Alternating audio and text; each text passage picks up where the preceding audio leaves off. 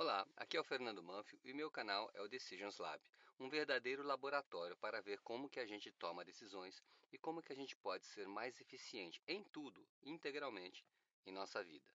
Minha intenção com este canal é trazer muita, muita clareza para você da forma como você toma as suas decisões e que perceber que as decisões são pura responsabilidade suas é a grande charada da brincadeira, que é exatamente aí, nesse momento que a gente percebe que tudo que acontece na nossa vida, ou praticamente tudo, é uma decisão nossa, então a vida começa a ficar engraçada, ela começa a ser divertida e ela começa a ser um grande jogo do qual eu serei o próprio autor.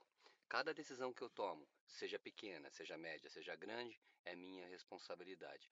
E se algo aconteceu que não fui eu que decidi de alguma maneira, então eu decido como viver aquele algo, como eu vou passar por aquilo, e portanto eu decido cada momento dentro de mim o que eu penso, o que eu sinto e o que eu ajo em cada uma e como eu ajo em cada uma das situações.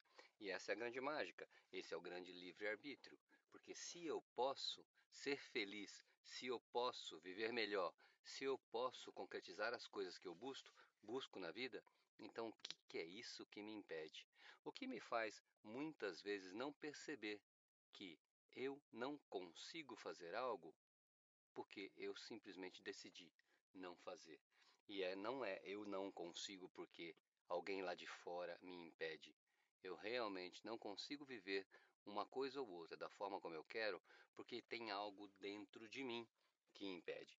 E é isso que a gente observa, e é isso que a gente conversa, é isso que a gente comenta aqui nesse canal, bem intrigante, bem reflexivo, cuja intenção é realmente trazer clareza para todas as nossas decisões, para todas as nossas intenções, para tudo aquilo que a gente quer colocar no mundo e muitas vezes não consegue.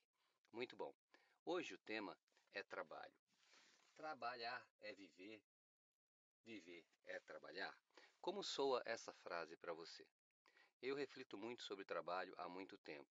E a primeira coisa que eu pensei, há muito tempo atrás, é que eu não queria ser uma pessoa diferente na trabalho, e na rua ou em casa. Eu queria ser autêntico, eu queria ser eu mesmo, do jeito que eu era. Né? Se tomava decisões ruins, piores do que tomo hoje, enfim, não importa. Importa que eu queria ser a mesma pessoa. E é óbvio que às vezes eu tinha que ter comportamentos diferentes em cada um dos lugares. E eu me perguntava por quê. Por que, que eu não posso ser autêntico? Por, por que, que eu não posso ser transparente? Por que, que eu não posso ser eu mesmo? Isso é uma coisa muito forte para mim. Eu não quero ficar fingindo de ser outra pessoa em nenhum lugar que eu vou. Eu sou o que eu sou e eu quero ser essa pessoa. Para isso, eu preciso ser um pouco adaptável, flexível e preciso me conhecer muito bem, porque só me conhecendo muito bem eu vou então conseguir entender por que, que eu acabo sendo diferente em lugares diferentes. Cuja, mas quando a minha ideia não é essa, a minha ideia é ser a mesma pessoa em qualquer lugar. Como que eu posso ser pessoa diferente e querer ser a mesma pessoa?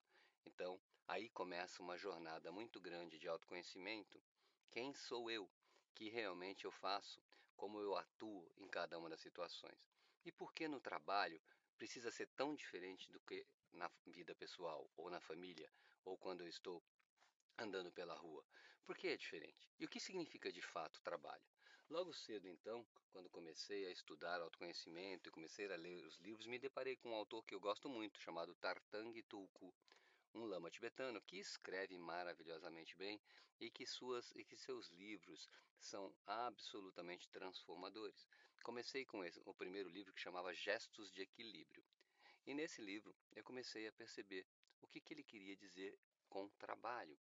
E a definição dele, mais ou menos assim, para trabalho é que trabalho é realmente realizar algo útil para o mundo. Então, quando você está realizando algo útil para você, para o outro ou para o mundo, você está trabalhando.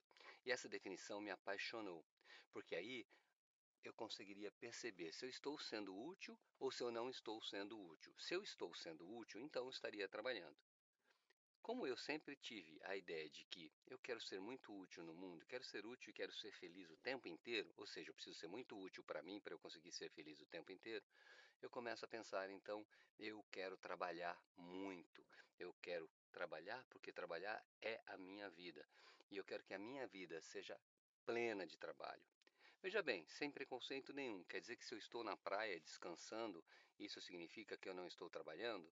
Olha, eu poderia chegar no limite de dizer, pô, se está sendo útil para mim, se eu estou realmente descansando, curtindo ou lendo alguma coisa que, que me faz bem, que realmente traz algo integralmente positivo para mim, então sim, eu estou trabalhando.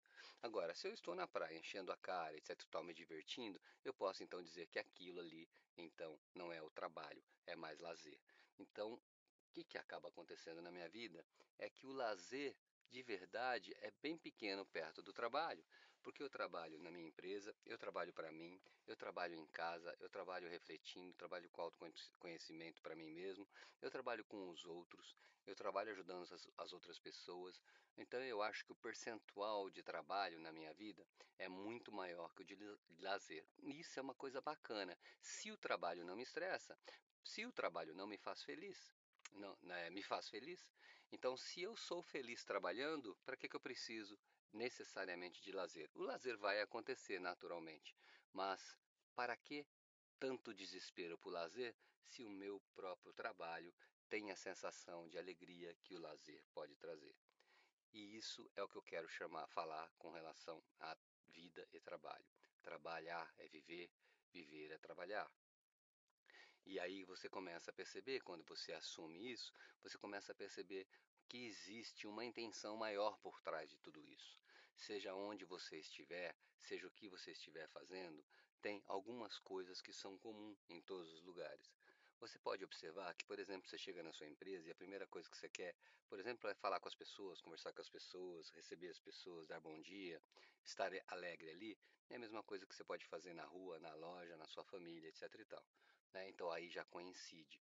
Se você senta para fazer um projeto e aquele projeto vai fazer uma empresa melhor e essa empresa que você conhece e que você acha que tem um boa, boas soluções para o mundo, que tem, que tem é, é, bons produtos e que vão ajudar as pessoas, e você começa a discutir isso, começa a discutir intenção, começa a ent entender se a eficiência dessa empresa ela atinge realmente as pessoas ou não, enfim, se você entra por esse caminho, de novo, nós estamos falando de algo muito bacana, muito nobre, que é mais ou menos como ajudar alguém na rua, que você pode estar fazendo, ou se ajudar é, trabalhando a sua mente, ou é, se observando como é que você funciona no dia a dia. Para que você se observa? Para você aprender mais sobre você mesmo. E para que você quer aprender mais sobre você mesmo? Além de você se conhecer, que é uma coisa muito bacana, porque você tem de uma certa forma mais poder sobre você, você também pode expandir esse conhecimento para os outros. Você pode compartilhar e então ser autêntico em qualquer lugar que você vai, porque quanto mais você se conhece, mais autêntico você pode ser, porque você sabe quando você precisa atuar de uma maneira ou outra sem perder a sua essência maior. E a sua essência deve ser colocada em tudo que você faz, seja no trabalho profissional, remunerado, seja no trabalho caseiro, seja no trabalho sozinho, seja no trabalho com as pessoas. Então, a expansão dessa frase trabalhar é viver, viver é trabalhar, ela é muito rica, porque ela é muito desafiante.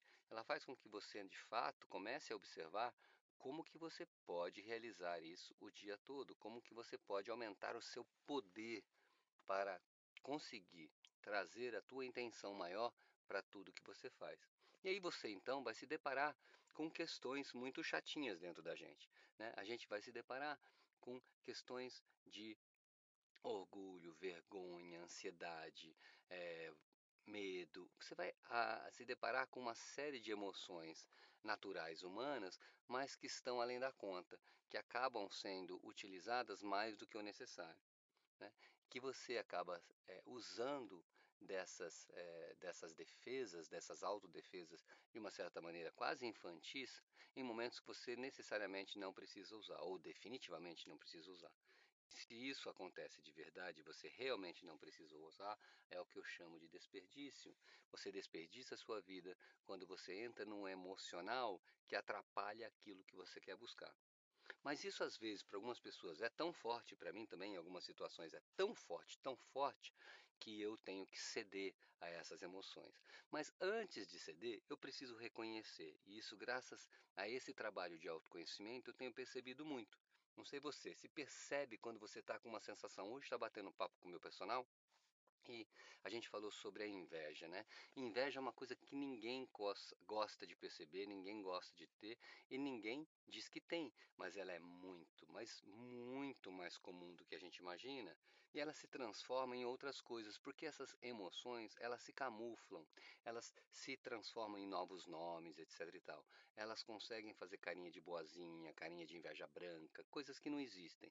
Mas a transformação, a, a sabedoria só vem quando você olha para isso e fala: Uau, eu estou com inveja. E tudo bem estar com inveja, porque eu sou humano, porque eu sou vulnerável, mas eu sei que eu estou sentindo isso. O que me faz sentir inveja? Aí eu posso dar um passo além. O que me faz sentir inveja talvez seja o medo, ou a vergonha, ou um desejo que eu não alcancei, ou uma frustração, ou a ansiedade de querer alcançar aquilo rápido. Outro dia eu percebi que eu estava com inveja de uma pessoa que está fazendo uma coisa que eu quero fazer muito, mas só que ela está muito lá na frente. Então eu percebi que eu estava com inveja. Inveja não era dela de fato, mas é desse caminho que ela precisou percorrer, já percorreu e que eu ainda não percorri. Olha só que bacana, na hora que eu notei isso, eu falei, poxa vida, não tem sentido isso. Então, o que, que é que está realmente causando a inveja? A minha ansiedade. Por que, que eu preciso chegar lá tão rápido? Por que, que eu não posso fazer passo a passo, desfrutar, curtir cada caminho, cada passo? Por que, que a gente está sempre correndo atrás da solução e não curte o caminho? Por que, que a gente não observa, então, tudo que a gente quer alcançar no dia a dia, né, trazendo isso para agora. Eu vou alcançar hoje, hoje vai ser pleno, vai ser 100%, aquele passinho vai ser maravilhoso, vai ser tão gostoso que se eu tivesse já no passo mil, eu não teria de alguma forma desfrutado mil passos até chegar lá. Então eu posso desfrutar cada passo, mas eu me peguei aqui de uma certa maneira já olhando para o passo mil, né, que essa pessoa estava e sentindo inveja dessa pessoa porque ela já chegou no passo mil. Olha só, como foi rico, como foi lindo, como foi altamente sábio perceber que eu estava sentindo inveja. E tudo bem, porque eu sinto mesmo, porque eu sou ser humano.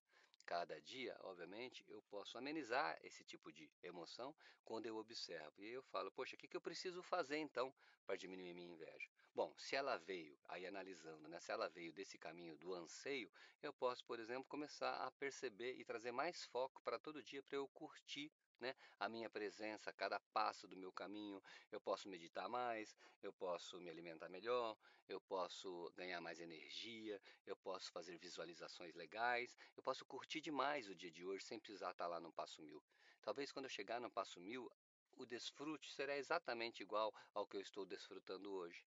Percebe? A gente traz toda aquela intenção, aquele prazer, aquela coisa maravilhosa que a gente busca para hoje. Vive hoje aquela coisa. Vive hoje aquela intenção lá na frente. Vive hoje um, um novo, uma nova forma de viver o hoje. Uma forma de quem está realizado, quem está realmente conseguindo se realizar, celebrar, desfrutar cada passo da jornada. E isso é muito interessante. Enfim, cada cada dia a gente pode começar a observar, principalmente no trabalho. No trabalho, é, a gente chega no trabalho e começa a se observar como é que você, por exemplo, vai para uma reunião. Eu já falei bastante sobre isso aqui, esse é um tema bem, bem forte. Né? Como é que você vai para uma reunião e abre um celular? Aquilo é legal? aquilo tem a tua intenção, não tem? O que, que você está fazendo? Por que, que você está fazendo isso? Será que é um anseio? Será que é uma ansiedade? Será que é um medo? Será que é desprezo? Será que é ignorar alguém? Será que é de birra? O que, que é que faz você simplesmente não prestar atenção? E se aquele assunto é chato, você foi autêntico e disse, você é obrigado a fazer? Se você for obrigado a fazer, você sabe o porquê, qual a intenção? Enfim, tem muita coisa debaixo do tapete que a gente não observa e por isso a gente acaba tendo pensamentos, emoções e comportamentos não produtivos, coisas que a gente faz todo dia que não servem para nada. De uma certa maneira, eles ficam ali parados, perturbando a gente né, e não nos levam a lugar nenhum, muito pelo contrário, nos travam, nos paralisam e fazem as pessoas à nossa volta ficar chateado. E isso é um hábito muito ruim, é um vício muito ruim. E isso não constrói. Na realidade, isso destrói. Portanto, trabalhar e viver no autoconhecimento, trabalhar e viver se olhando, se observando, é a grande dádiva que você tem. A maior sabedoria humana é a sabedoria que vem da autoobservação, já dizia Krishnamurti. Então você começa a se observar sem julgar, porque se você se observa e começa a julgar, obviamente você não vai conseguir aguentar esse período de observação, você vai cair, porque julgamento é uma coisa muito ruim, porque o julgamento é uma coisa dual, isso é ruim, isso é bom. E tudo que é dual, há espaço, há exatamente uma diferença muito grande. E aí as coisas complicam. O dual é uma separação, é um corte. Ele não traz uma normalidade para tudo. O dual não traz a, a inclusão, né? a, a possibilidade infinita de um arco-íris colorido, de número de todos os tipos, de pessoas de todos os tipos. Não, a dualidade separa, ela é radical, ela fecha, enquanto a não dualidade ela abre, ela é suave, ela é gostosa, e a gente pode viver um mundo não dual. A partir do momento que você traz a dualidade para cada coisa que você faz, é boa ou ruim, e você se julga, né, você não consegue se observar. E para você realmente fazer da tua vida um lindo trabalho de autoconhecimento, um lindo trabalho de ajudar os outros, é preciso acabar ou deixar a dualidade de lado. Né? Acabar de novo fica uma coisa muito dual, né? Tem dualidade ou não tem dualidade. Mas você pode simplesmente suavizando a dualidade, né? E deixando-a para quando ela for realmente necessária. Então, esse é um pouco do papo de hoje como que você olha a palavra trabalho.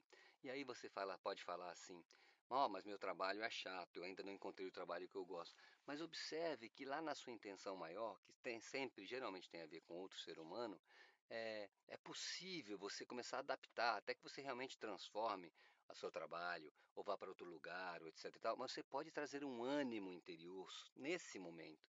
Eu costumo dizer que antes de contratar alguém para o seu time, esse seu time tem que estar jogando muito no, me no melhor possível.